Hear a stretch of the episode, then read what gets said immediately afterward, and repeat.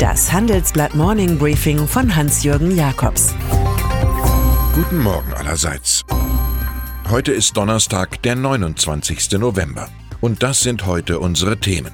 Zinssignal aus New York. Stoiber will mehr Kohl. Aktion Füllhorn im DAX. Ein bisschen poltern und schon läuft die Sache. So muss es jedenfalls Donald Trump empfinden. Am Montag erst tobte der US-Präsident über den von ihm selbst gekürten Notenbankchef Jerome J. Powell.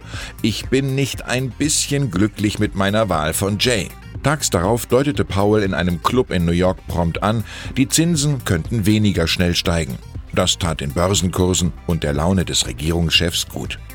In Anspielung an Trump erinnerte Zentralbanker Powell nochmal in einem Exkurs an 1929. Damals wurde der FED-Vorsitzende für seine Warnung vor hohen Aktienkursen kritisiert und wenige Monate später kam es zum Crash. Oni qui mal pense, ein Schelm, der Böses dabei denkt.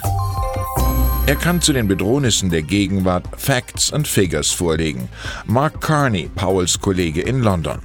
Die von ihm geführte Bank of England meint, das Vereinigte Königreich ohne Brexit-Deal mit der EU, das sei schlimmer als die Finanzkrise 2007. Die Wirtschaftsleistung sinke im nächsten Jahr um 8 Prozent. Der nun vorliegende Brexit-Deal hingegen würde zum leichten Wachstum führen. Die Regierung ließ errechnen, im Worst Case würde das Bruttoinlandsprodukt bis 2035 um 9,3 Prozent fallen. Ein Pessimist ist jemand, der glaubt, alle seien so schlecht wie er und dann hasst er sie dafür, schreibt George Bernard Shaw. Nicht teuer und sozusagen ein Freundschaftsdienst ist dieser gute Rat. Die CDU solle mehr emotionale Wärme zeigen, der nüchterne Stil von Angela Merkel stoße an Grenzen. So befindet der CSU-Ehrenvorsitzende Edmund Stoiber. Sein Motto: Mehr Kohl. Der Altkanzler habe die Partei wie eine Familie geführt, erläutert der einstige Ministerpräsident, Parteichef und Kanzlerkandidat. Das 150-Minuten-Gespräch, das Chefredakteur Sven Affüppe und ich in Wolfratshausen führten, ist beides zugleich Vergangenheitsbewältigung und Zukunftsschau. Die drei Kandidaten für die CDU-Leitung, gestern Abend traten sie in Düsseldorf vor 4000 Parteimitgliedern auf. Zuschauerrekord. Und man konnte sich dabei natürlich fragen, wer dem Stoiberschen mehr Kohlverdikt wohl am ehesten entspricht. Jens Spahn legte den besten seiner Regionalkonferenzauftritte hin. Friedrich Merz wollte viel für Unternehmen tun und Annegret Kramp-Karrenbauer mahnte das Kämpferische an, wenn man so will, das Familiäre. Über allem steht die Tatsache, dass sich schon lange nicht mehr so viele Leute so ausdauernd für die CDU interessiert haben. Reichweitenrekord. à propos Merz. Auch zur historischen Wahrheit lieferte Stoiber bei unserem Interview etwas. Er stellte klar, beim Wolfratshauser Frühstück mit Angela Merkel am 11. Januar 2002 sei nur seine Kanzlerkandidatur besprochen worden, nicht ihr Fraktionsvorsitz. Erst am 21. September 2002, einen Tag vor der Bundestagswahl, habe die CDU-Chefin ihm nach dem Besuch des Oktoberfestes in München gesagt, im Falle einer Niederlage würde sie auch die Fraktion führen wollen. Das wollte sie dem Amtsinhaber Friedrich Merz persönlich mitteilen. Stoiber dazu, ich verstehe, dass er auch über mich verärgert war. Der Fall Merz beweist, nichts motiviert Menschen mehr als alte Verärgerungen.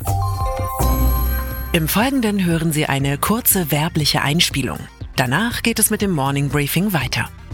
Man muss nicht alles besitzen. Wer flexibel und nachhaltig wirtschaften möchte, mietet seine benötigten Textilien bei Mewa. Vom Putztuch bis zur hochwertigen Arbeitsbekleidung bietet Mewa Textilien und Zubehör für alle Branchen. Die praktische Textilsharing-Möglichkeit schont Budgets und Umwelt zugleich. Die Börse und der Welthandel mögen schwächeln, die Trumpisten dieser Welt irrlichtern, die deutschen Dividenden aber sind auf Rekordhöhe. Die DAX-Konzerne werden im Frühjahr insgesamt 38 Milliarden Euro ausschütten, trotz eines Gewinnrückgangs bei manchen von ihnen. Das ist eine Milliarde mehr als zuletzt und so viel wie noch nie. Unsere Titelgeschichte beschreibt die Aktion Füllhorn. Jeder zweite DAX-Konzern dürfte demnach die Dividende sogar erhöhen. Ob aber zum Beispiel die bedrohten Autobauer und Zulieferer nicht besser ihre Taschen zunähen sollten, ist eine berechtigte, jedoch ganz andere Frage. Nennen wir es einfach filmreif. Mein Kollege Stefan Scheuer erhielt für sein Reportage-Special Nordkorea Innenansichten einer Diktatur den Deutschen Wirtschaftsfilmpreis des Bundeswirtschaftsministeriums in der Kategorie Innovativ produziert. Mit dem Werk, das unter anderem aus 37 Kurzfilmen besteht, setzte er sich gegen mehr als 230 Filmbewerber durch. Die Videos sind ein Schlüssellochblick in ein extrem abgeschottetes Land. Und dann ist da noch Magnus Carlsen, 27 Jahre alt, Norweger und neuer alter Schachweltmeister. Zwölf Partien spielte er über 20 Tage hinweg Remis im Finale gegen den Amerikaner Fabiano Caruana. Im Tiebreak gelang ihm dann der Gesamtsieg durch drei Erfolge im Schnellschach. Lohn der Mühe ist zum einen mehr Aufmerksamkeit für diesen Brettsport und zweitens, ganz persönlich, ein Handgeld von 550.000 Euro. Denken lohnt sich. Ich wünsche Ihnen einen erfolgreichen Tag mit einer guten Eröffnung. Es grüßt Sie herzlich Hans-Jürgen Jakobs.